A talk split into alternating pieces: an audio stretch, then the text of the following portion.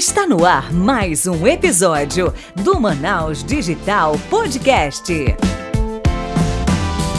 Fala Manaus Digital, Léo David aqui para o 34º episódio do Manaus Digital Podcast. Hoje estamos aqui para gravar mais um episódio excelente aqui. Quem está comigo hoje para tocar esse barco é o João Carlos. Fala, João.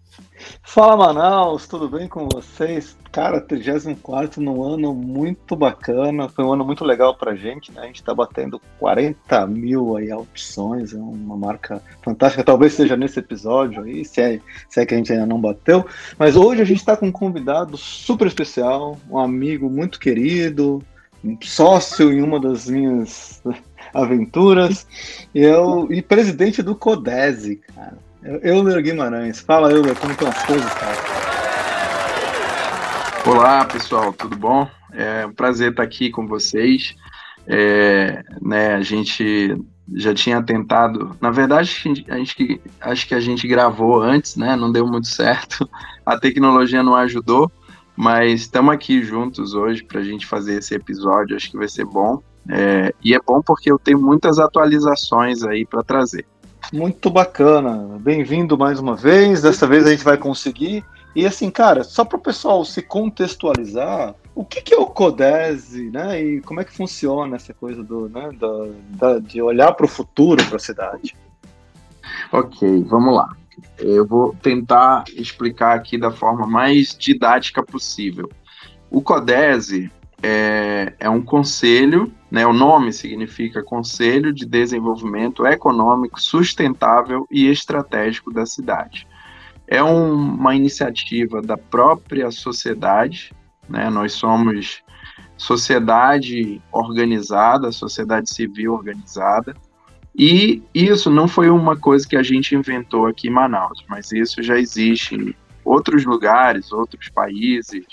Há um tempo atrás eu tive a oportunidade de participar de uma missão digital com a Estônia, na Estônia, que é um país muito digital, e lá a sociedade participa de uma forma muito interessante na vida da cidade, né?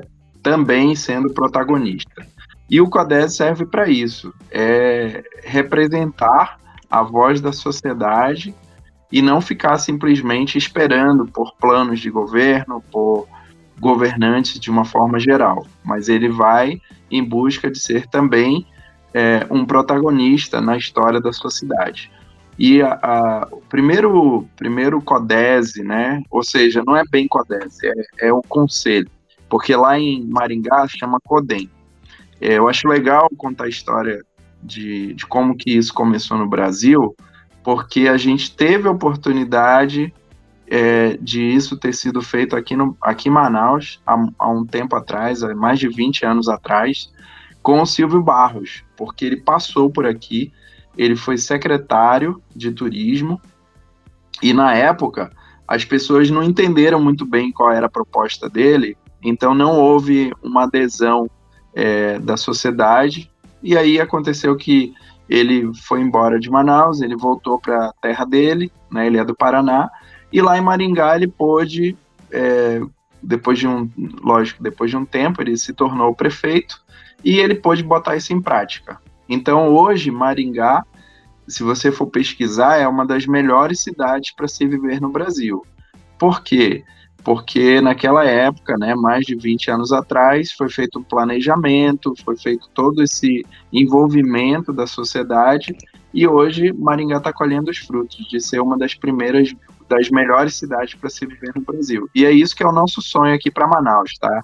O CODES surgiu com o sonho de fazer com que Manaus esteja entre as 10 melhores cidades para se viver, que a gente tenha também é, que esteja que, que Manaus esteja entre as 20 melhores cidades para se fazer negócio, se investir, e que nós possamos ter dois terços do nosso PIB, da, da nossa produção de riqueza, baseadas em atividades regionais e endógenas, ou seja, atividades que dependam exclusivamente da gente, né, da sociedade, do povo, dos empresários. Show, show. E quando a gente entra lá no site do Codese, tem uma hashtag chamada Manaus 2038. O que, que significa isso? Ah, sim, é, excelente. É, esse, essa, essas metas que eu falei, né, que a gente chama, a gente costuma chamar internamente de é, dois terços 10, 20. É, ela tem um prazo né, para ser alcançado. Então, quando a gente começou aqui, a gente lançou oficialmente o Codese em 2018, março de 2018. E é, quando a gente lançou, a gente decidiu que o nosso horizonte para o futuro seria de 20 anos, né? Por isso que tem essa hashtag 2038, porque tudo que a gente está fazendo agora é para a gente tentar é, chegar até 2038. Lógico, se a gente conseguir chegar antes, vai ser ótimo. E aí, é, é até aproveitando a pergunta aqui do Léo, eu queria só falar aqui para a gente se situar, né? Tá, a gente quer ficar entre as 10 melhores cidades para se viver no Brasil. Mas qual é a posição que a gente estava quando o CODES começou a fazer esse trabalho? É, a gente usou como referência é, dois guias, que são da Exame, que são os mais usados, inclusive tem a Macroplan, que é uma empresa muito conceituada lá de Santa Catarina, que faz esse trabalho de, de acompanhamento desses indicadores, e o, a posição que a gente estava quando a gente começou, em 2018, era de número 78. Ou seja, né, a gente, para estar entre as 10, a gente vai ter que subir muito, e sempre a gente tem que lembrar que as outras cidades estão também melhorando, estão em evolução, estão em movimento. Então, não é um, uma tarefa simples, é uma tarefa bem árdua, mas a gente está trabalhando para isso. E uh, também o outro guia que fala de em relação a, a as melhores cidades para se investir e fazer negócio, também da Exame, a gente é, nem entre as 100 é, primeiras colocadas a gente estava. E isso é uma coisa assim até estranha, né? Porque Manaus é uma cidade rica, uma cidade que produz riqueza. Tem o maior, o segundo maior polo industrial do Brasil, tem o quinto maior polo de tecnologia do Brasil em termos de faturamento e ainda assim, né, a gente não é atrativo, a gente não está nem entre as 100 melhores cidades para se investir. É, meu amigo, então tem uma missão árdua aí, né? É, muito árdua, mas temos muitos braços, muitas cabeças aí para é, cumprir essa missão. Eu queria só aproveitar, né, quando, como eu já dei essa introdução, tem muito, é árdua a missão, mas eu queria falar um pouquinho da estrutura do Codes, tá? Show, pode, é, boa, boa. A, a, estrutura dele é assim, uh, a gente tem uma, uma plenária, que a gente chama, que a gente considera o nosso órgão máximo, ou seja, lá na plenária é que são validadas todas essas decisões e tal. E é, nós temos a, a, representatividade de muitas instituições que representam a sociedade. É, então, hoje, nós temos 25 instituições. Lógico que eu não vou conseguir citar todas, tá? Mas, é, é como o Léo falou do site, né? O site é muito fácil, é codesemanaus.org.br então, quem tiver curiosidade pode entrar no site, vai ter essa informação. Eu posso dar alguns exemplos né, de instituições que fazem parte é, do CODESE por meio da plenária, que são a assim, Federação das Indústrias, Centro das Indústrias, CDL, FEComércio, FAEA. Uh, hoje, inclusive, a gente teve um evento da FAEA lançando o Senar, que é um programa, Senar Tech AM, um programa que vai conectar o agro com as startups, com soluções de tecnologia, com institutos. Eu achei fantástico, né? A gente tem muitos desafios aí no Amazonas para isso, e não só no Amazonas, mas no Brasil como um todo. Então a gente tem essa plenária é, com 25 instituições, a gente tem um conselho fiscal, que é formado por três membros, é, e são membros, assim, que eu costumo dizer que é uma composição muito infalível, né? A gente tem uh, o, o, a parte de contabilidade, formado pelo Conselho de Contabilidade, tem um representante do Conselho, que é o Manuel, uh, a gente tem o Conselho de Economia, que é representado, que, que tem a pessoa que, que, que está representando é o Francisco Mourão, Todos os dois já foram presidentes dos seus respectivos conselhos. É, quando eles começaram, na verdade, eles eram presidentes. e o, a ADEPAL, que é a Associação dos Delegados, e o delegado. Se tiver alguma coisa errada, vai ser resolvida ali mesmo.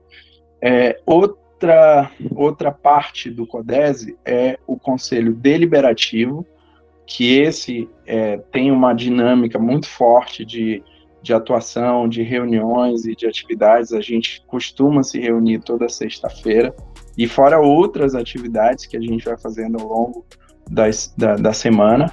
Então, nós temos é, cinco membros nesse conselho deliberativo, é, posso citar todos eles, porque não é difícil. Ulisses Tapajós, que é uma figura mega emblemática da cidade, né, o nosso ancião, é, ele é o mais velho do grupo e, e sempre dá excelente, excelentes conselhos, e é uma pessoa que tem uma experiência muito bem sucedida na vida privada, né, como empresário, como executivo, e também na vida pública, porque ele foi secretário de Finanças e ele deixou Manaus numa condição fantástica é, depois da sua gestão, ao longo da sua gestão. Aí a gente tem também o Raul Andrade, é, que é presidente do Grupo Alemã, a gente tem o Marcelo Medeiros, que hoje está atuando como CEO da RD Engenharia, a gente tem a professora Goretti, que é do IFAM, e a gente tem o Frank Souza, que é o presidente do Sinduscom. Essa é a composição do nosso conselho deliberativo. E temos também uma diretoria executiva, que é composta pelo presidente, que sou eu, o vice-presidente, que é o Antônio Azevedo, que também é presidente da TV Lá, e da, é, também faz parte como sócio da Yamaha aqui, na, na fábrica da Yamaha em Manaus. E temos o Everton Ferreira como nosso diretor executivo. Tá? Então essa é a composição é, e tem assim os braços principais, né, onde as atividades acontecem, é, são as câmaras técnicas. Então nós temos é, hoje em atuação seis câmaras técnicas que são muito interessantes. A câmara técnica, eu vou começar pela tecnologia e inovação, é, que temos aí. Eu não vou, não vou também poder citar aqui todos os coordenadores, porque senão vai ficar cansativo. É, mas é uma câmara que tem atuado muito. Uma das entregas foi a Feira do Polo Digital de Manaus, que nós vamos falar mais adiante. Temos uma indústria, oh, desculpa, uma câmara é, de indústria 4.0, que é uma das mais recentes. Temos uma Câmara é, que cuida da atração de investimentos em ambiente de negócio, uma Câmara de Planejamento Urbano, é, uma Câmara de. que. Calma aí, deixa eu, deixa eu lembrar que agora deu um branco. De segmentos econômicos relevantes, que é uma Câmara que é tocada pelo Ulisses Tapajós, mas a gente decidiu que ela é grande demais para ela ficar é, tendo que ficar responsável por dinamizar uh, segmentos econômicos como matrizes econômicas né, que nós temos na cidade, como turismo, a bioeconomia e outras mais. Então a gente decidiu que a gente vai fazer um, uma explosão dela. Então ela vai originar novas câmaras. Tá? Então temos ainda mapeadas a Câmara de Saúde, Câmara de Segurança, é, Câmara de Gestão Pública, mas essas não foram ativadas ainda porque são muitas coisas que nós já estamos fazendo nas outras e a gente não conseguiu chegar lá. E tem também a de educação, que é muito transversal a tudo isso, né? Porque a gente entende que olhar para o futuro, a gente tem que criar uma base de educação muito sólida para que o futuro aconteça, porque senão ele pode ser muito desastroso. Deu para perceber aí, Euler, que tem, assim, uh, apesar do Codese estar tá olhando em todos os segmentos, né, para várias vertentes, né, e tendo que planejar, né, não é só a parte digital, é só a parte industrial, tem uma pegada muito forte digital industrial, né, então eu queria que, antes da gente falar um pouco da feira, né, que vai ser o assunto a seguir aí, falar um pouquinho como é que é essa atuação e como é que você vê o digital e Manaus, né, assim, para os próximos anos. Né? Legal. Então, a gente acaba tendo mesmo um viés muito econômico, né? Porque é, o grupo, e inclusive as entidades que fazem parte do CODES, elas acreditam que para você melhorar a vida das pessoas, é preciso melhorar o lado econômico, né? Porque É, se a gente simplesmente cuidar do social e não, não, não conseguir ter uma boa distribuição de renda, né, não conseguir ter é, formas de a sociedade é, crescer de uma forma é, justa, né, uma forma mais equalitária, é, então isso pode ser um, um, problema muito grande lá adiante. E a gente vê, infelizmente, né, que no Brasil existe, e principalmente agora, se agravou muito com a pandemia, é, existe um, uma, uma, um, um, um hiato aí muito grande entre os ricos e os pobres. Né? Então, uma pessoa que está ali classificada como classe D, por exemplo, é, vai ter uma dificuldade muito grande de subir. Né? Então, a gente entende que é, realmente é necessário fazer um trabalho baseado na economia, e aí a gente quer fortalecer isso. A gente sabe do potencial que existe, por exemplo, no turismo. O nosso turismo deveria faturar bilhões, e ele não fatura bilhões, ele fatura milhões. E não precisa nem ser bilhões de dólares, pode ser bilhões de reais mesmo, porque é, agora olhando um pouco, né? Você falou do industrial, do digital, olhando um pouco para o nosso polo industrial, que é, é fantástico, formato, modelo, é, mas ele sempre esteve sob, sob ameaça, e isso é um problema, né? A gente não pode é, viver simplesmente de uma fonte que está ameaçada demais. Diversificar. É, a gente vê isso, por exemplo, um exemplo que eu acho que é muito, muito interessante é Dubai. Né? Dubai é deserto. Dubai tem a riqueza vinda do petróleo mas uh, essa riqueza um dia ia acabar, né? O petróleo ele é finito. E aí o que que aconteceu? É, ou lógico foi um grupo grande de pessoas, gestores e tal. Vamos planejar o nosso futuro. Não dá para a gente depender do petróleo porque ele vai acabar. A gente está bem hoje, né? A gente está evoluindo, é, a gente tem boa condição de vida para as pessoas, mas lá na frente, se acabar, e aí, o que, que vai acontecer? Né? E a gente pode olhar o que aconteceu com a Venezuela, que é aqui do lado. A Venezuela era um dos países mais ricos da América Latina e entrou em total decadência, né? Não, não simplesmente por conta de problemas econômicos, aí tem uma série de fatores, mas o econômico levou a uma derrocada muito grande. E hoje o, existe uma, uma fuga de pessoas do país por conta de toda a situação né, que existe. É, eu, eu tenho alguns amigos que são venezuelanos e eles relatam que eles têm parentes que eram funcionários, são funcionários públicos, que tinham salários muito dignos, salários muito bons, né, conseguiam viajar o mundo inteiro, ir para os Estados Unidos, fazer compras e, e visitar qualquer lugar que eles tivessem interesse, ir para a Europa. E hoje, um salário mínimo, ou desculpa, o salário de um servidor público, ele é miserável. Uh, eu tenho uma amiga, ela já trabalhou no Ministério de Educação, é, e o pai dela, é, não, o dinheiro que ele recebe não dá para comprar o remédio que ele usa. Só para vocês terem uma ideia. Isso é um problema seríssimo, né? Então, a, a gente entende que o, o econômico seja importante, mas ele não é tudo.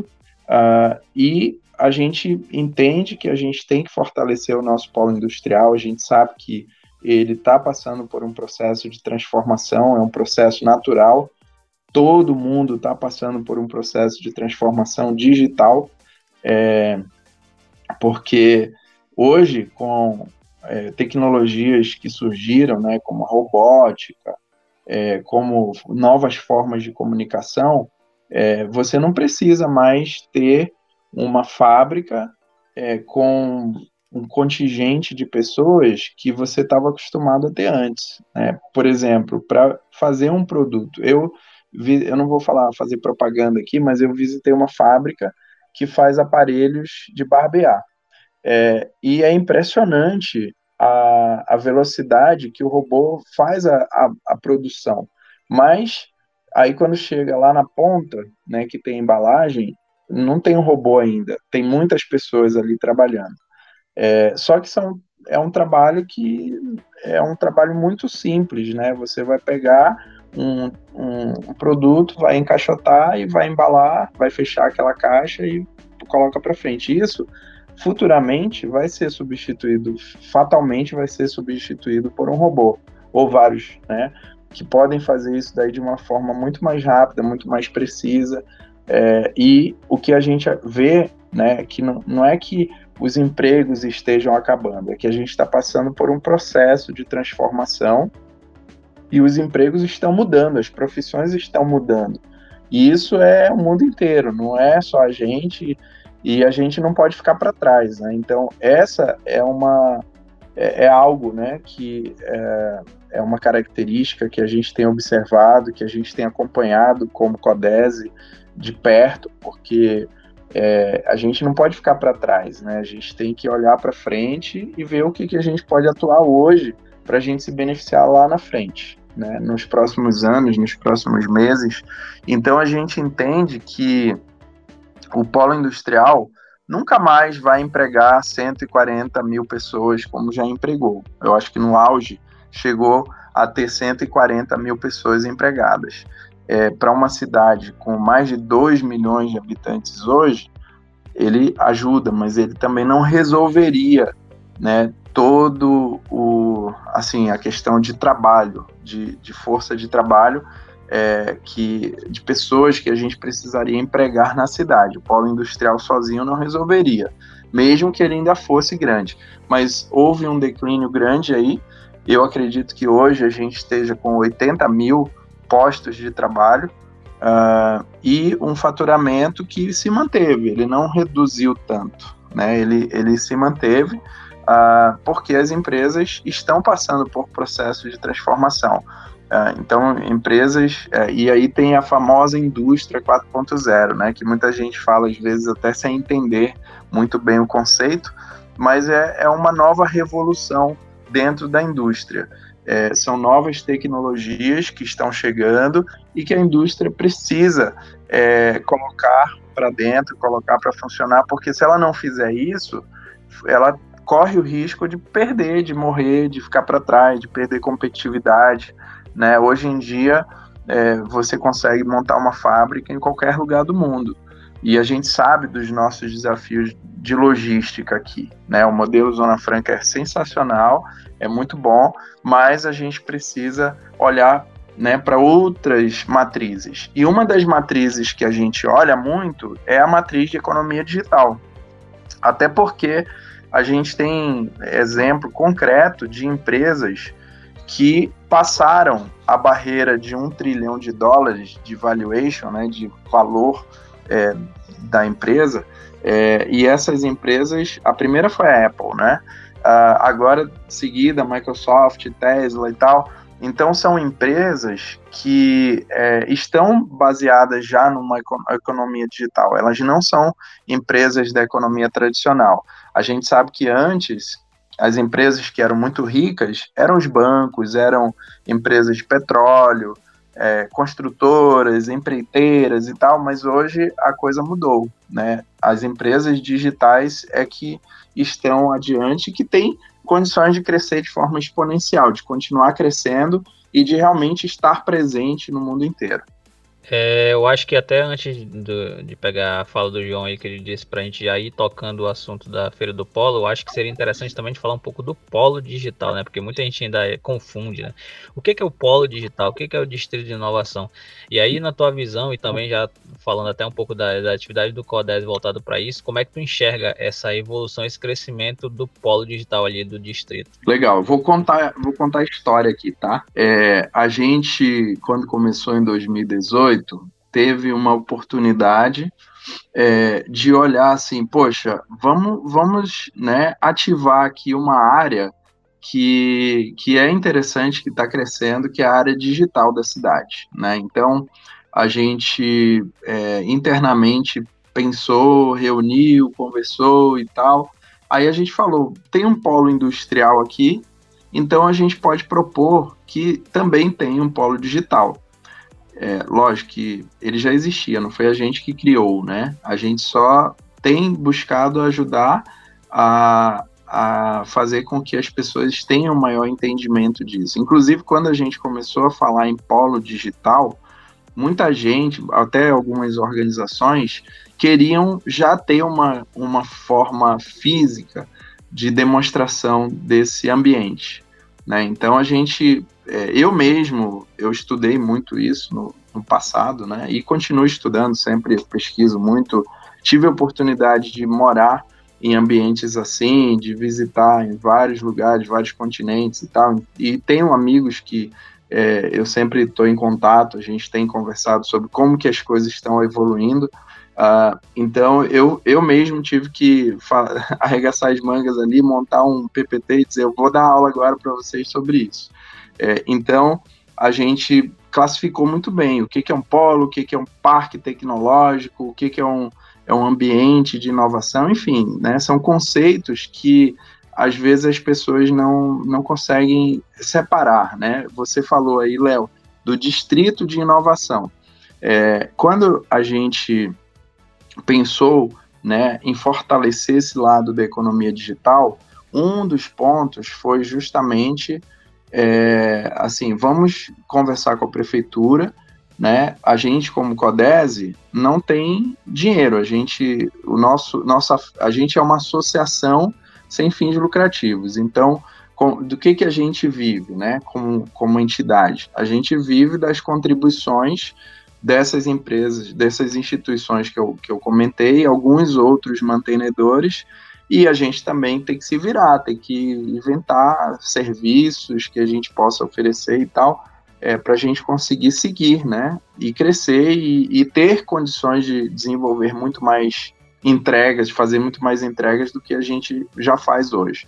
Então, a gente é, teve a oportunidade de ter um diálogo com o CIDIA, é, que é o Instituto de Pesquisa da Samsung, e a partir desse diálogo surgiu a ideia de se fazer uma feira para mostrar os atores desse polo, para trazer todo mundo para conversar, para se conectar, né, fazer com que negócios sejam gerados.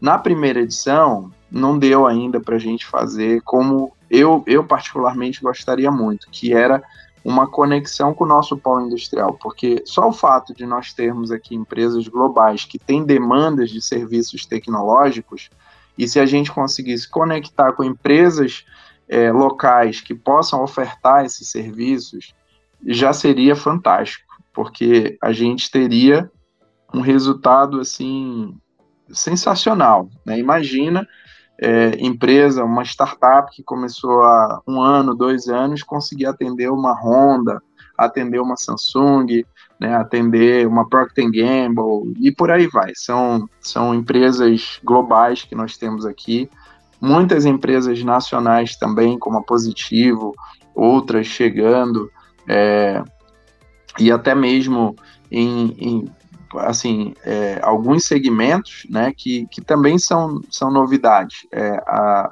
parte, por exemplo, de, de patinete elétrico, né, que está se espalhando pelas cidades e tal. Eu não sei se realmente já é, se tornou uma realidade, mas eu soube que tinha, a, acho que era a Yellow, queria trazer a fábrica para cá. Uh, é, para fa fabricar esses patinetes elétricos. A gente também tem um polo de bicicletas aqui que é muito forte. Eu não sei se vocês sabem, mas tem bicicleta é, que custa mais de 100 mil reais. Uh, então isso é, um é um valor, gera um valor agregado muito grande, muito alto. E eu conheço particularmente algumas fábricas de bicicleta, é, não é simplesmente montagem, tem fábrica que fabrica muita coisa aqui, fabrica roda, fabrica quadro, é, muitos componentes das bicicletas. E a bicicleta tem se tornado né, um meio de transporte muito versátil e principalmente com os preços da gasolina que a gente tem não só no Brasil, mas no mundo, muita gente tem migrado para isso, né? Aqui não é só questão do, do, da consciência ecológica, mas também dói no bolso, né? Você andar de carro hoje é muito caro. Ah, então, a gente é, fez uma provocação para a prefeitura a gente teve aí é, uma, vários pontos de contato, vários momentos com a prefeitura, e foi legal porque a prefeitura é, disse: legal, a, a, gente entende que isso seja muito bom, e aí a gente começou a, a trabalhar legislação, né, a trabalhar lei. É, eu mesmo contribuí, eu fui convidado pela CMF para contribuir é, ajudando, pelo menos, a interpretar né, o que, que é uma startup, o que, que é um instituto, como é que isso funciona, é, o Instituto de Ciência e Tecnologia, como é que é a dinâmica e tal. Uh, então a gente começou a delinear isso, a gente entregou a primeira feira do Polo Digital de Manaus, é, principalmente com apoio, grande apoio do CIDIA, da Samsung. Na é, no segundo ano, que foi 2019, né, a gente conseguiu fazer uma feira muito maior. E eu sempre digo que a feira do Polo Digital de Manaus, ela já nasceu é, internacional, né? A gente teve aí gente de muitos lugares. Eu mesmo tive um amigo que veio, é, é um grande empresário, investidor. Ele é americano, coreano, mas ele morava em Hong Kong na época, veio de lá, é, e foi muito legal a participação dele, ele conhecer, divulgar o que está sendo feito aqui, por onde ele anda. Então, é, isso garantiu aí que a gente tivesse né, um, uma, uma é, digamos assim, um, uma expectativa cada vez crescente, cada vez mais crescente. No primeiro ano, a gente estima aí que é, a gente teve por volta de 14 mil visitantes né, na feira e no segundo já foram mais de 20 mil. Com a pandemia a gente não pôde fazer em 2020, né? E 2021 a gente ainda não sabe exatamente como é que vai ser. A gente vai ter inclusive uma versão não só presencial, mas vai ter virtual também, né, para permitir que todos possam participar de forma bem democrática. Então, assim, é, essa questão do, do digital, né, aí é, eu acho legal que você falou do distrito de inovação. O polo digital, então, é, na, no nosso entendimento, ele está em toda a cidade, tá? É a cidade como um todo. É, tem muitas, muitos, é, muitos atores que fazem parte desse polo. E como a prefeitura queria desenvolver uma área da cidade que está, estava, né? E ainda está no, no, no numa degradação é, que precisa, algo precisa ser feito, que é o centro histórico da cidade, que é uma área muito bonita. Né? Infelizmente, tem gente que tem medo de andar por lá, é, preocupado com a questão de segurança, enfim, outras coisas, mas é uma área super bonita, né? E é a nossa história como cidade. Então, a prefeitura é, aceitou uma sugestão que nós fizemos de o, o Codese fez a sugestão de que fosse contratada uma consultoria para ajudar a gente a estruturar o nosso polo digital e como ela queria né, muito cuidar dessa área do centro histórico, então a gente fez um trabalho bem focado lá e é, em vez de chamar de, de polo digital, centro histórico ou parte dele, a gente chamou, sugeriu chamar de distrito de inovação.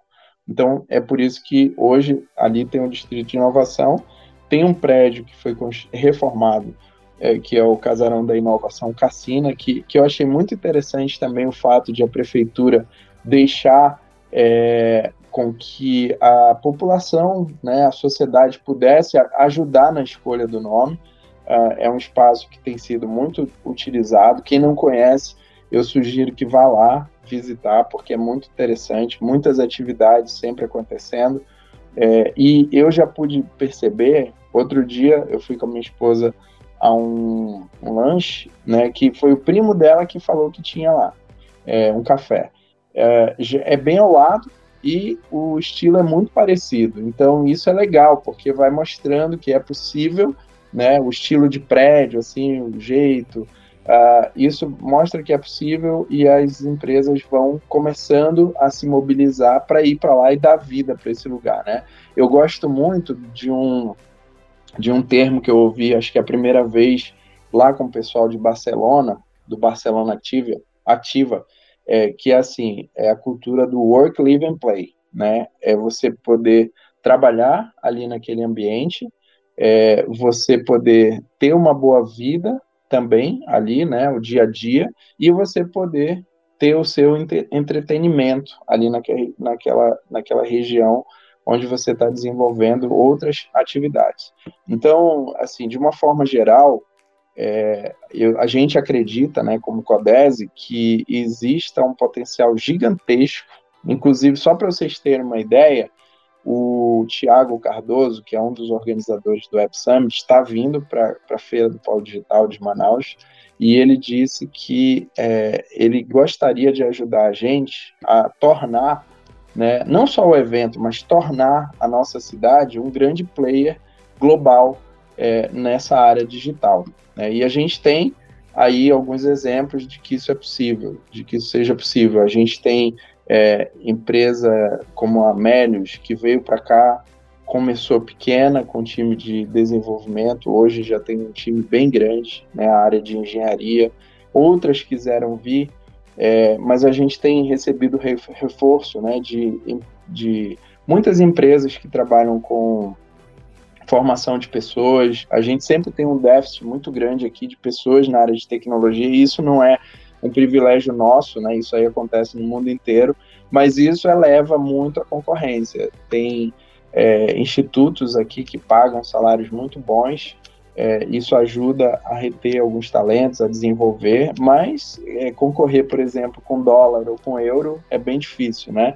E principalmente é, que hoje não precisa nem se mudar de cidade, a pessoa vai receber, vai trabalhar no local é, e vai receber em outra moeda. Eu, eu acho até melhor do que a pessoa ter que ir embora, né? Eu, eu acho, eu gosto da ideia de a pessoa ir, passar um tempo, mas sempre buscar voltar e buscar contribuir com o que ela aprendeu.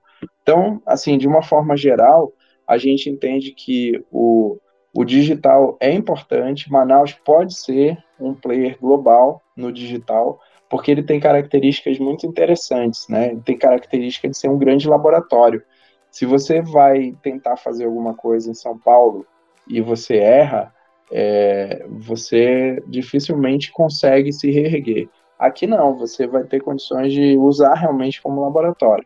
Né? É, as pessoas também aqui têm um pouco de um pouco mais de, de não é não é não é que seja uma aversão, mas demora um pouco mais a, a entrar na tecnologia e tal. Então o que você faz aqui tem um esforço grande e que você pode depois replicar em outros lugares. E fora o fato, né, de que hoje ainda é muito, é, assim, a gente tem, tem uma certa dificuldade de entender a cidade, chegar aqui. Então, hoje, pelo menos hoje, pode ser usada como um grande laboratório. Amanhã, eu acho que talvez não, pode ser que a, a, a, cidade, o polo, né, o ecossistema amadureça, e a gente quer isso, logicamente, e aí vai ser, vai ser um pouco diferente a configuração. Mas hoje é, a gente pode olhar como um grande laboratório.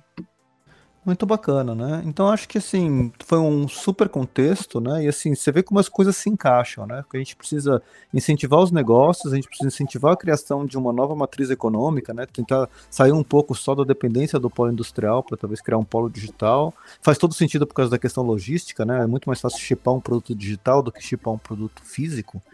E também tem a questão da educação, né? Porque a gente precisa da mão de obra e, e transformar todo esse pessoal que estava educado para o polo, todo o sistema educacional que estava educado para formar a mão de obra que a gente precisou nos últimos 50 anos e começar a transformar isso para formar a mão de obra dos próximos 50 anos. Né? E, esse, e aí nisso surge esse polo digital, e, esse, e a feira foi tipo, foi, foi como se fosse aquele momento, né? Ahá, né, cara? Assim, a gente tem um polo digital, olha, tem uma feira, tem 14 mil pessoas, né? Eu lembro daquela primeira edição, eu lembro da gente conversando lá, inclusive, né, seu amigo lá, o, que, que veio, né, do, do Oriente para palestrar, a gente depois tomou uma cerveja junto, John. começou, foi. É, Jong. Jong, isso. Foi, foi muito bacana. E, e, aquilo foi meio tipo estopim, né? Depois daquilo que tudo começou a se desenrolar e a gente começou a falar de distrito. E vamos falar agora um pouco sobre a feira, né? A gente está planejando essa terceira feira. O que você conta de novidade aí? O que está vindo aí para essa feira aqui? Que vai ser. Quando que vai ser essa feira mesmo? Legal. Então, vai ser dia 9, 10 e 11 de dezembro. Né? Tá bem perto. uh, originalmente era para ela acontecer em outubro, porque foi um pedido que o Codese fez para a prefeitura que ela fizesse parte do calendário da cidade, né, como um evento da cidade.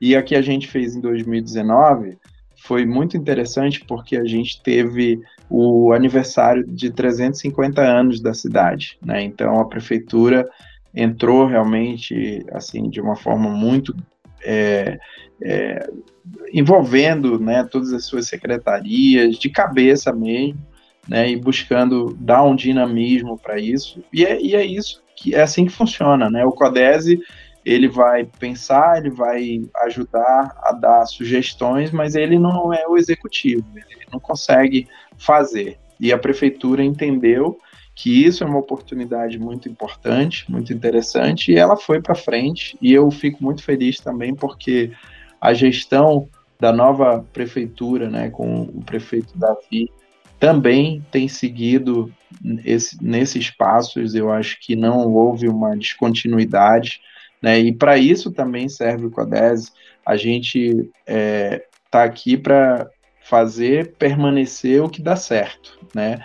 E infelizmente tem muitos lugares que são prejudicados e quem é prejudicado no final das contas é a população por conta de descontinuidade de governo. Isso aí gera um prejuízo muito grande para a população e a gente está aqui para evitar que isso aconteça, né? Como CODESE, como sociedade organizada. A gente quer que o que dê certo continue e que melhore, continue evoluindo. Então, as expectativas são grandes, né? O tempo que a gente está tendo para planejar as coisas é curto, porque internamente no CODES a gente já tinha reunido aí no começo do ano, acompanhando a pandemia, né? Janeiro foi um ano, um mês assim muito difícil, muito pesado para gente, é, como cidade, né? Como assim, de uma forma geral, foi, foi muito doído aqui, doloroso. Uh, então a gente foi estudando ali e viu que, poxa, né, muito arriscado a gente pensar em fazer um evento grande, é, presencial, é, aí ainda este ano. Então a gente já tinha meio que decidido fazer só em 2022, uh, 2020 fora de cogitação, né, fazer. A gente só pensou em fazer. Será que a gente faz virtual? Só que a gente pensou muito e conversou com muita gente. Não, virtual acho que não vai dar certo. E, inclusive, o próprio Tiago lá do Web Summit falou: olha, virtual foi um fiasco para a gente. A gente né, não esperava que fosse ser tão ruim. E foi. Uh, então, até baseado né, em outras experiências, a gente falou: não, então é melhor a gente esperar né, e a gente faz o presencial. A gente ainda não sabe se, se é, como é que vão estar as coisas, mas um dia o, o nosso secretário Radi falou: olha, chamou a gente, né, e falou: ó, acho que foi em agosto. É, isso aqui é uma lei, né? E a gente tem que cumprir, cara. Então a gente tem que fazer esse evento. Aí imagina a nossa correria, né? Então desde lá a gente está aí numa maratona, uma corrida é, para conseguir mobilizar tudo que precisa ser mobilizado, é, as instituições que colaboram, né? Patrocinadores, enfim, é, é um trabalho bem, bem assim, colaborativo, inclusive, porque se dependesse só de, de um pequeno grupinho de pessoas, a gente não conseguiria fazer. Então, é muito legal porque as coisas estão é, acontecendo de uma forma que vai, vai ficando exponencial. É, ou inclusive o meu telefone vai ficando também cada vez chegando mais ideias e mais coisas e tal, e a gente vai tentando acomodar ali. Uh, mas hoje, ó, por exemplo, eu tive uma surpresa de que a Kenzie, que é um grande formador de pessoas na área de tecnologia, falou: Poxa, a gente quer estar tá aí, né? Vai uma equipe do Brasil e tal, a gente quer ver o que está acontecendo, a gente quer estar tá junto. Então, isso é legal, porque já está chegando em outros lugares, né? Uh, a gente tem o case, por exemplo, que acontece em São Paulo, e isso que eu costumo é, dizer, cara, olha o que, que a gente fez, né? Porque o case, na época que a gente fez aqui a primeira vez, eu fui pesquisar, ele teve uns 10 mil participantes, e a gente teve mais de 14 mil, ou por volta de 14 mil. Então, é, foi um feito, né, que o que a gente conseguiu fazer, já começou meio que grande, e agora a expectativa é manter, né, manter o padrão, a gente tem aí é, muitos convidados interessantes. Eu posso confirmar um deles que já, já confirmou a presença, que é o, é o Paulo Alvim. Né, ele faz parte do Ministério de Ciência e Tecnologia, é um técnico de primeira linha que precisa conhecer o que, que a gente está fazendo aqui, ajudar a gente a, a, ficar conectado né, com o Brasil, com Brasília. É, a gente teve já a presença do, do Marcos Pontes, na época que ele não era ainda o ministro, ele tinha sido convidado, mas ainda não era o ministro, ele era o astronauta, né? Foi muito legal ter a vinda dele aqui. Uh, e, enfim, é, o que a gente quer é conectar, entendeu? E o tema dessa feira é Manaus Conectada, que é mais propício ainda, né? Então a gente quer expandir o horizonte, é alargar a tenda, né? A gente é, não quer ser uma feira é, simplesmente de especialistas. A gente quer que a população entenda o que, que é essa mudança né, de, de paradigma que a gente vive no mundo hoje. A gente está realmente vivendo um mundo que ninguém viu antes, né? Ah, é um mundo conectado, um mundo muito digital. É, eu me lembro que ah, quando eu passei um tempo, fui morar no Japão para estudar, a gente falava muito, né, começou a falar muito da sociedade do conhecimento, economia do conhecimento e tal. Uh, isso meio que já pre preparando uma base para tudo isso que a gente está vivendo hoje. E hoje já se fala até em metaverso, né? Que é uma, foi uma coisa que eu estudei. Eu até escrevi artigo e publiquei artigo sobre isso. Que é, eu, eu, eu, fiz é, um artigo baseado no Second Life, que era um jogo uh, que permitia que as pessoas tivessem ali um avatar e o seu avatar ele tinha uma vida ali dentro. Então ele podia trabalhar, ele podia ganhar dinheiro e já tinham pessoas que se tornaram milionários dentro desse metaverso, né? Então as pessoas ganhavam dinheiro ali, é, mas como o Second Life permitia que o dinheiro fosse convertido em dinheiro real, em dólar, né? Então eu, eu, eu soube de pessoas, estudei algumas pessoas que viraram milionários só lá vivendo dentro do jogo. Então era uma vida assim totalmente imersiva, né? Ele estava vivendo ali aquele metaverso realmente. Uh, então assim eu falei de uma pessoa, né? A gente convidou o Marco Stefanini.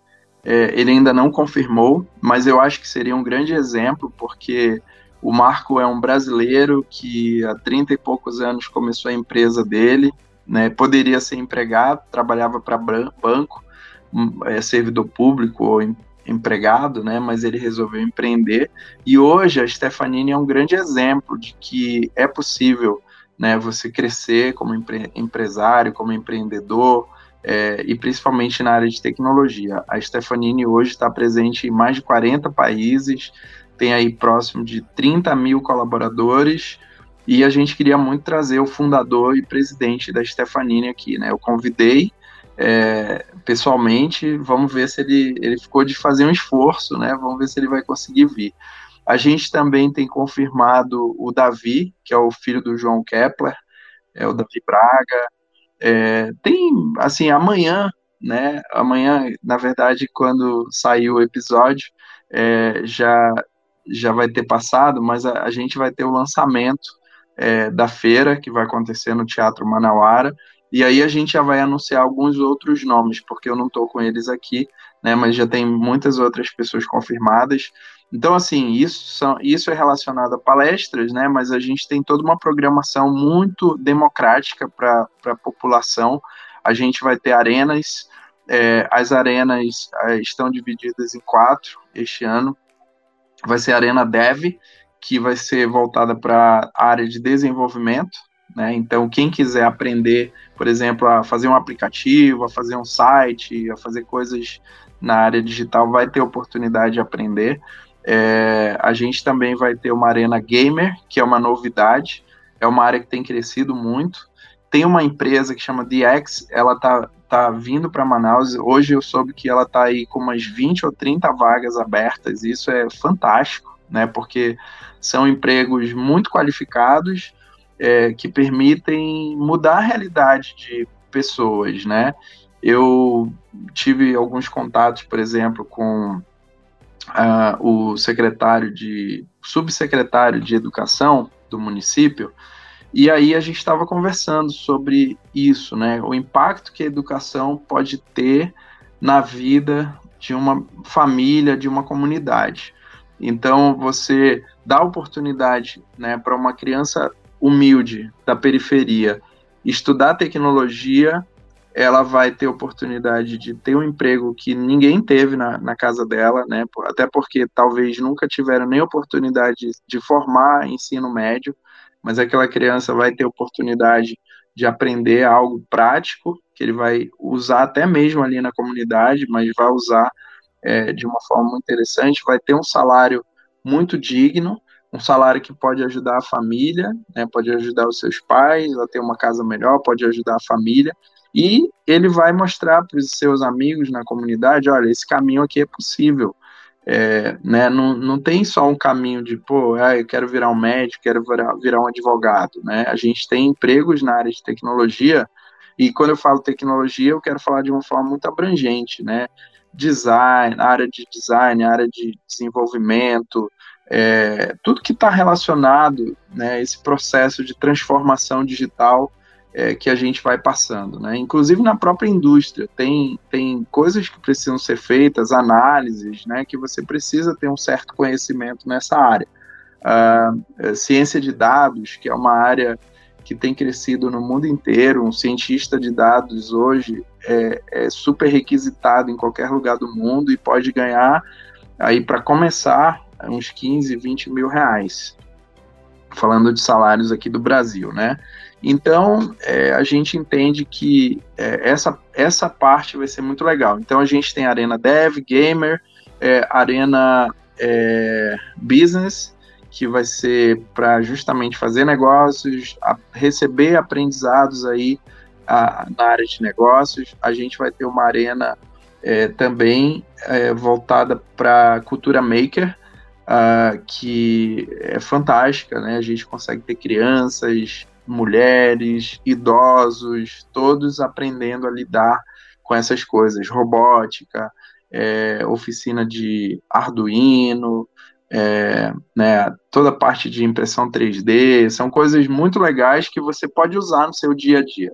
Uh, além disso, a gente também é, tem, tem aí toda uma, uma programação que vai ser é, gerada a partir dos expositores, né? nós temos expositores muito diversos, uh, o, como o Sebrae, a Prefeitura, né, que são patrocinadores, uh, mas temos aí muitas startups que vão participar, uh, temos também é, o governo do estado participando, muitas empresas que que, tão, que estão passando por processos de transformação digital e como a TV Lar, né, que está fazendo um trabalho excepcional nessa área, atraindo startups, né, empresas que estão vivendo aí é, muito mais o dia a dia da inovação aberta, e muita gente às vezes também não, não, não entende muito bem o conceito, mas o conceito é muito simples, e em vez de você fazer inovação dentro do seu laboratório fechado ali, com seus cientistas, você diz, olha, eu tenho esse desafio aqui,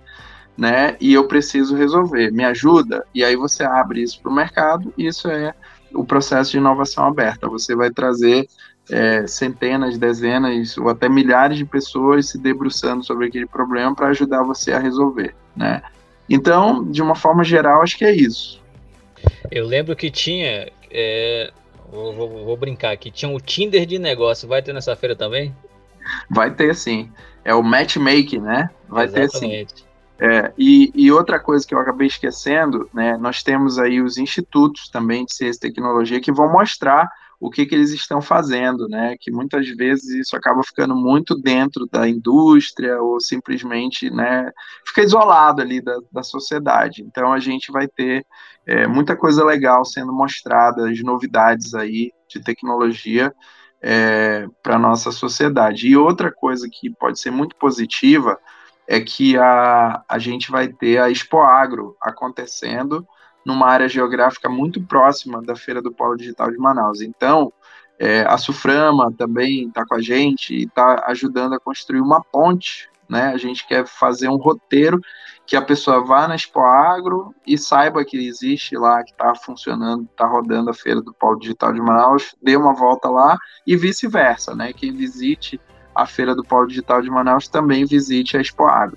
E só para vocês é, terem uma noção, né, a feira ou a Expo Agro, ela tem um, uma expectativa de público aí em torno de 400 mil pessoas.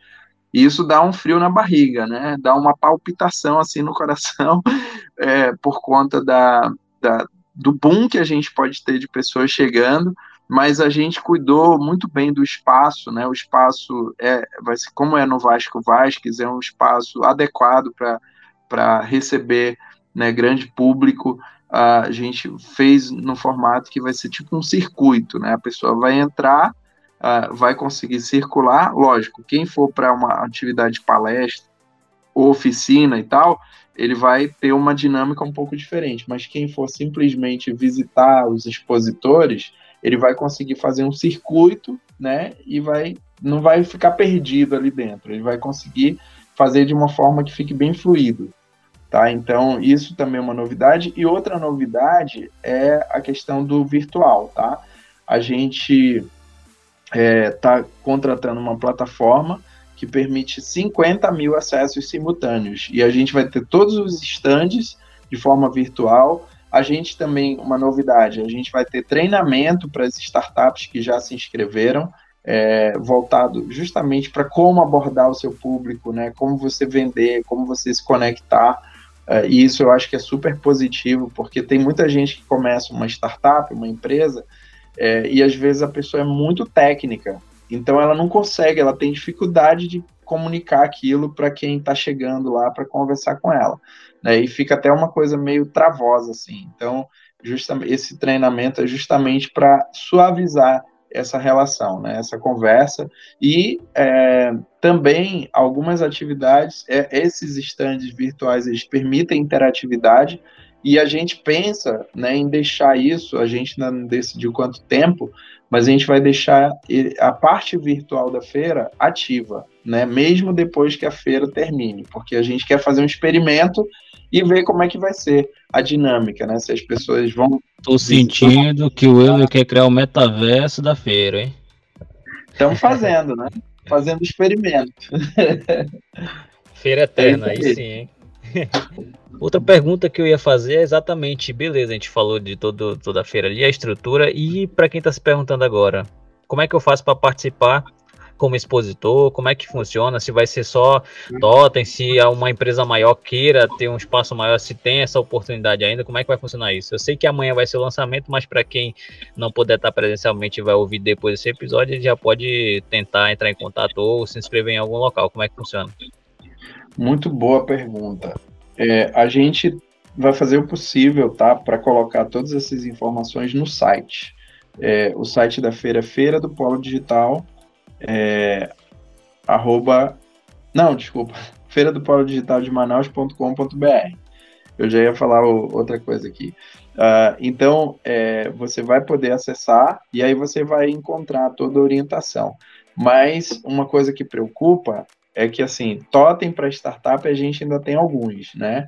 Mas os stands já estão acabando é, porque a procura esse ano está bem interessante. E eu posso dizer aqui, é, um, trazer aqui um, um player né, que a gente convidou justamente na expectativa de alargar a tenda, como eu falei, né? Não é, a gente não quer ter só especialistas, os, só os institutos, né, só as startups, mas a gente quer ter a sociedade bem representada ali. Então a gente vai ter a Samel, por exemplo, como um dos expositores e vai tentar mostrar o que, que ela está fazendo né, nessa área de tecnologia, trazer as demandas dela, mostrar o que, que ela está evoluindo, uh, só para vocês terem uma ideia. Né? E tem muitos outros aqui, é porque eu não consigo lembrar de cabeça.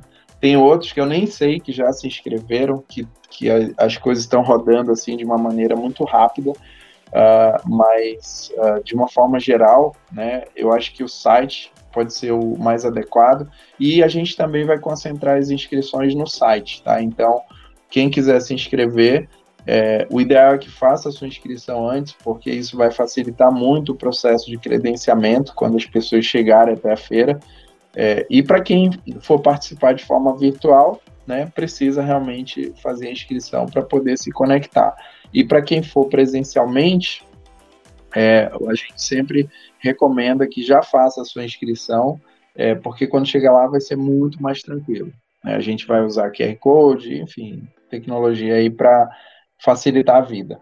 Acho que é legal falar, né, para o público geral, né, para o pessoal que está ouvindo, que essa feira é um evento muito democrático, né? E assim, como foram as outras versões, assim, tem espaço para você conhecer tecnologia, então vai ter gente, sempre ter gente expondo tecnologia nova, que tem, né, os protótipos, os ICTs trazendo, né, os projetos que eles estão trabalhando. Tem o pessoal que está lá cap captando mão de obra, tem o pessoal lá que está, tá, tem as startups, né, que estão falando, fazendo os produtos, procurando conexão de negócio, né, passando por cima das rodadas de matchmaking, tem prefeitura, tem os órgãos, tem as empresas grandes, tem empresas como né, players que nem são tão digitais e estão tentando embarcar numa jornada digital, então tem espaço para todo mundo, né? Então é, é muito bacana você participar do evento desse, porque você tem uma, uma visão geral do cenário digital da cidade e do que está acontecendo. É, eu recomendo muito a visita. Legal, João. João, uma outra coisa que a gente quer fazer é o seguinte: o CODESE ele é um, um órgão, né, uma entidade que, que a atuação dele é para a cidade, né, Manaus. Uh, mas a gente, até baseado numa conversa que a gente teve com o Coronel Amaral, superintendente lá da Suframa, ele sugeriu, assim, ele, ele falou para a gente que ele tem viajado bastante aqui pelo norte e ele tem percebido que Manaus tem sido visto uh, como uma referência em relação a hub de tecnologia, polo digital. Então, é, a gente está fazendo um esforço aí também junto com o Sebrae e tal, para ver se a gente consegue conectar, né, mesmo que não seja é, no presencial, quem puder vir presencialmente também está mega convidado, né, os colegas, os vizinhos aqui da região norte, uh, mas a gente quer muito conectar com os ecossistemas das outras cidades, né, então a gente quer conectar com Roraima, a gente quer conectar com Pará, a gente quer conectar com Rondônia, com Acre, é, porque a gente sabe que a nossa realidade aqui é muito diferente da realidade, por exemplo, do Sudeste, é muito diferente da realidade do Sul, uh, por conta das distâncias, da, da, da dificuldade que a gente tem até ainda na conectividade, né, a, até mesmo na questão de pessoas que não estão adaptadas a usar é, tecnologia digital. Né, então, a gente quer muito fazer essa conexão é, para permitir que haja uma troca de conhecimento, uma troca de experiências e que a gente consiga, é, né, mesmo aqui num território gigantesco, né, continental, que a gente consiga, de certa forma, estar conectado e um ajudar o outro. Hoje, por exemplo, é, ali, antes de eu entrar numa reunião, eu tive a oportunidade de conversar com o superintendente da ADEME, que é a, a é, também faz parte do CODESE, né? E, e é, cuida da parte de imobiliárias e tal. Uh, então ele me falou, olha, eu estou fazendo um trabalho lá em Porto Velho uh, e eu vejo que o prefeito tem dado uma abertura é, para a gente fazer um trabalho aí é, parecido com o que está sendo feito em Manaus. Aqui em Manaus, só para concluir minha fala aqui, que senão eu vou embora. a gente vai ficar aqui duas, três horas.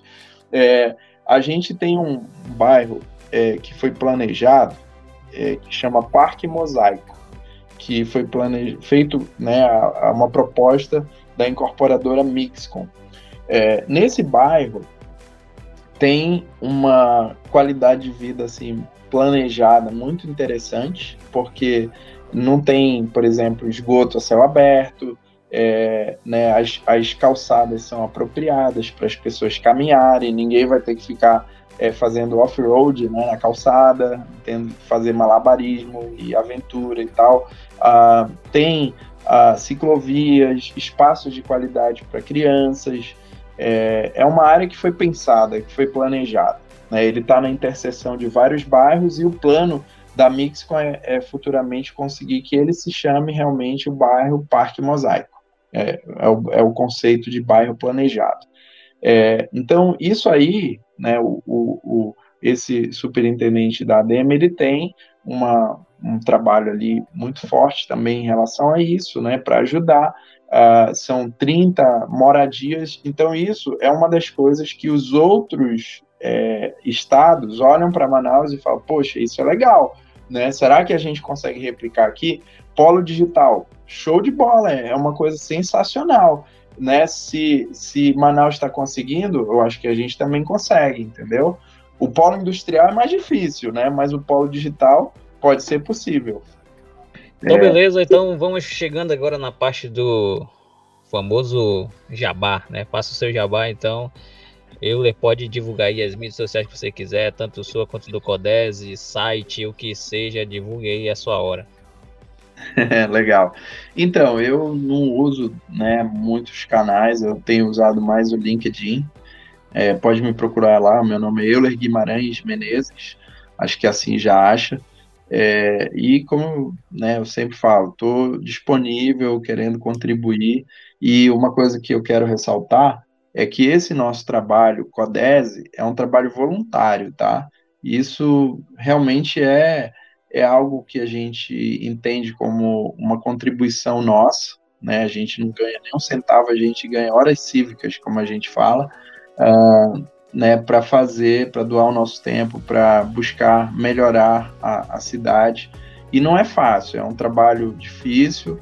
É, se tiver alguma instituição que esteja ouvindo aqui, ou alguma pessoa né, que, que achou legal, entra no site lá, dá uma olhada, lá tem um contato, né, ajuda a gente a divulgar o que está sendo feito. Tem outras entregas que a gente já fez, que eu queria só comentar rapidinho. É, a gente fez uh, uma entrega que foi um, um trabalho assim coletivo. A gente tinha contratado uma, uma consultoria especializada mas a pandemia não permitiu que a gente fizesse de acordo com a metodologia e a gente não quis perder a oportunidade. Então a gente mesmo reuniu internamente e fez.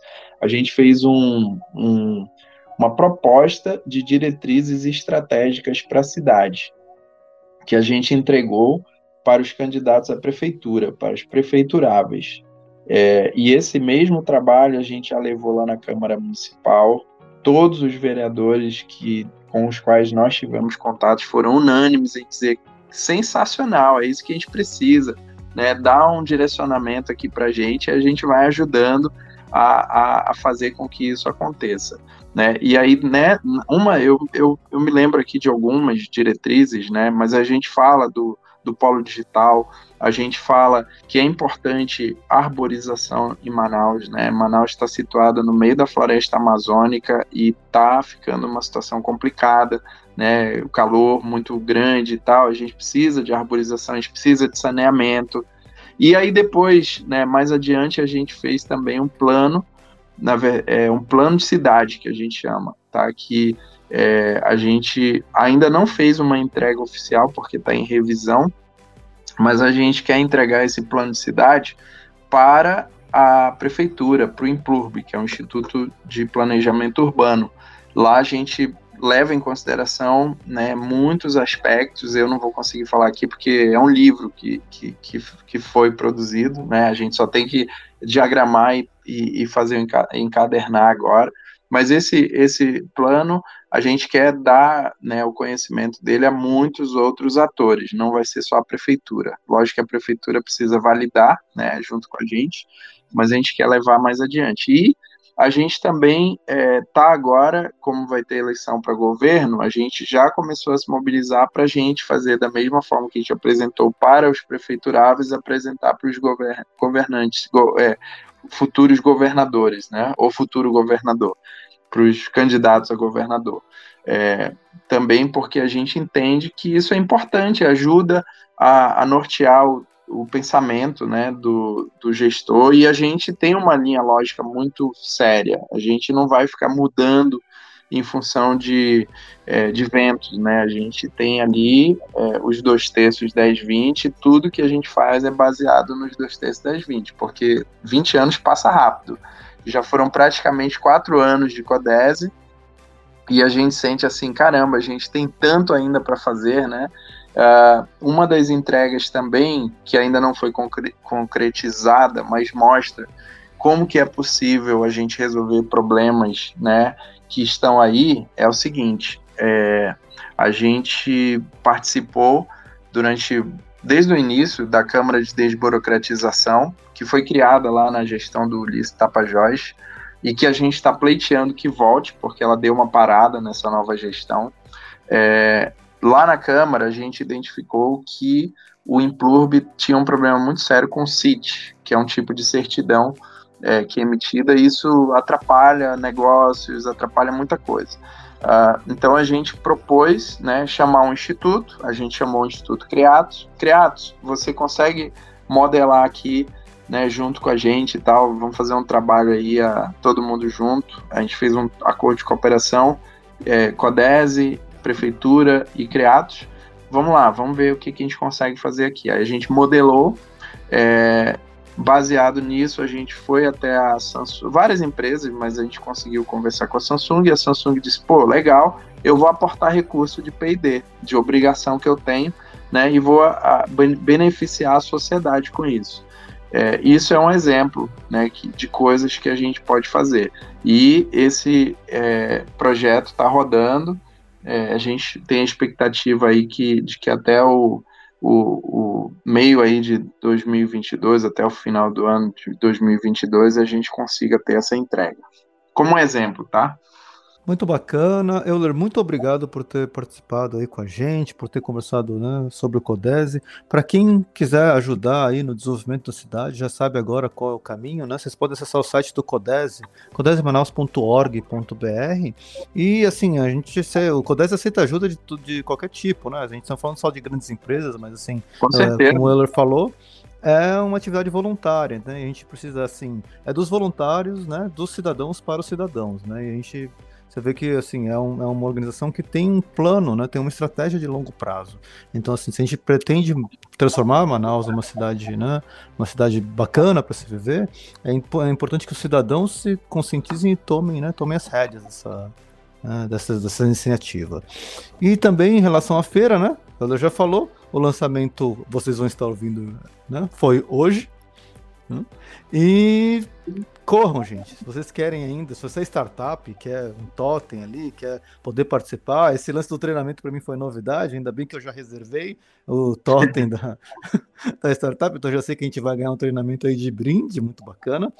E se você é startup, corra para reservar seu totem, como o Euler falou, estão acabando. E se você é empresa, corra mais ainda, porque aí que acho que stand que está na raridade mesmo, tá? Então acesse o site da feira e participem. Léo, isso aí. Show de bola, então mais uma vez obrigado Euler por estar presente aqui, mais nesse bate-papo show de bola, falando aí sobre Codese, sobre a estrutura é, é, toda que vocês fazem para melhorar Manaus, falaram sobre a feira, então assim, é um trabalho bem importante e a gente agora espera que a feira seja um sucesso dez vezes maior do que foi nos outros anos e a gente vai encerrando por aqui esse episódio, então para quem está ouvindo esse episódio pela primeira vez, pode nos seguir nas mídias sociais, é manausdigital.br e também estamos em todas as plataformas de streaming do Brasil e do mundo, Spotify, Deezer, é, Anchor Podcast, Apple Podcast, é só procurar aí que vocês vão nos achar. Você acabou de ouvir o Manaus Digital Podcast. Até o próximo episódio.